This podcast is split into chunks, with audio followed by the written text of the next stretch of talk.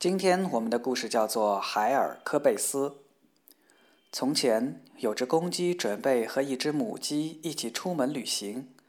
公鸡坐了一辆漂亮的车，装上四只红色的轮子，然后套上四只小老鼠拉车。母鸡和公鸡坐上车出发了。不久，他们遇到一只猫。猫问他们：“你们上哪儿？”公鸡回答说：“去海尔家。”带上我吧。猫说：“公鸡说，十分愿意。从后面上来吧，可别摔下去，小心别弄脏了小红轮子。小小车轮，快快跑！小老鼠儿吱吱叫。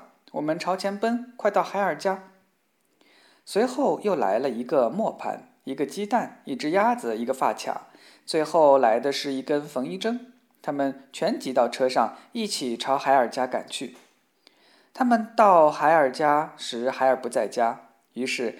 小老鼠将车拖进了牲口棚，母鸡和公鸡飞到一根横杆上歇着，猫咪蹲伏在灶堂边，鸭子蹲到了井台边，鸡蛋用毛巾把自己裹了起来，发卡一头扎进了坐垫上，缝衣针则跳到了床上，藏到了枕头中央，磨盘也爬到了门顶上。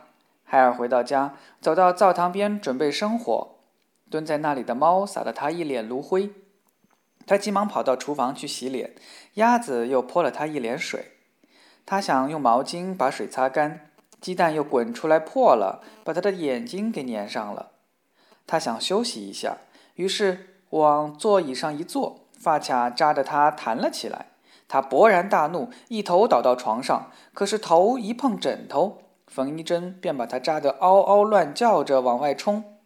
当他走到门口时，磨盘从门上落了下来，一下把他砸死了。看来海尔克贝斯准是个大坏蛋。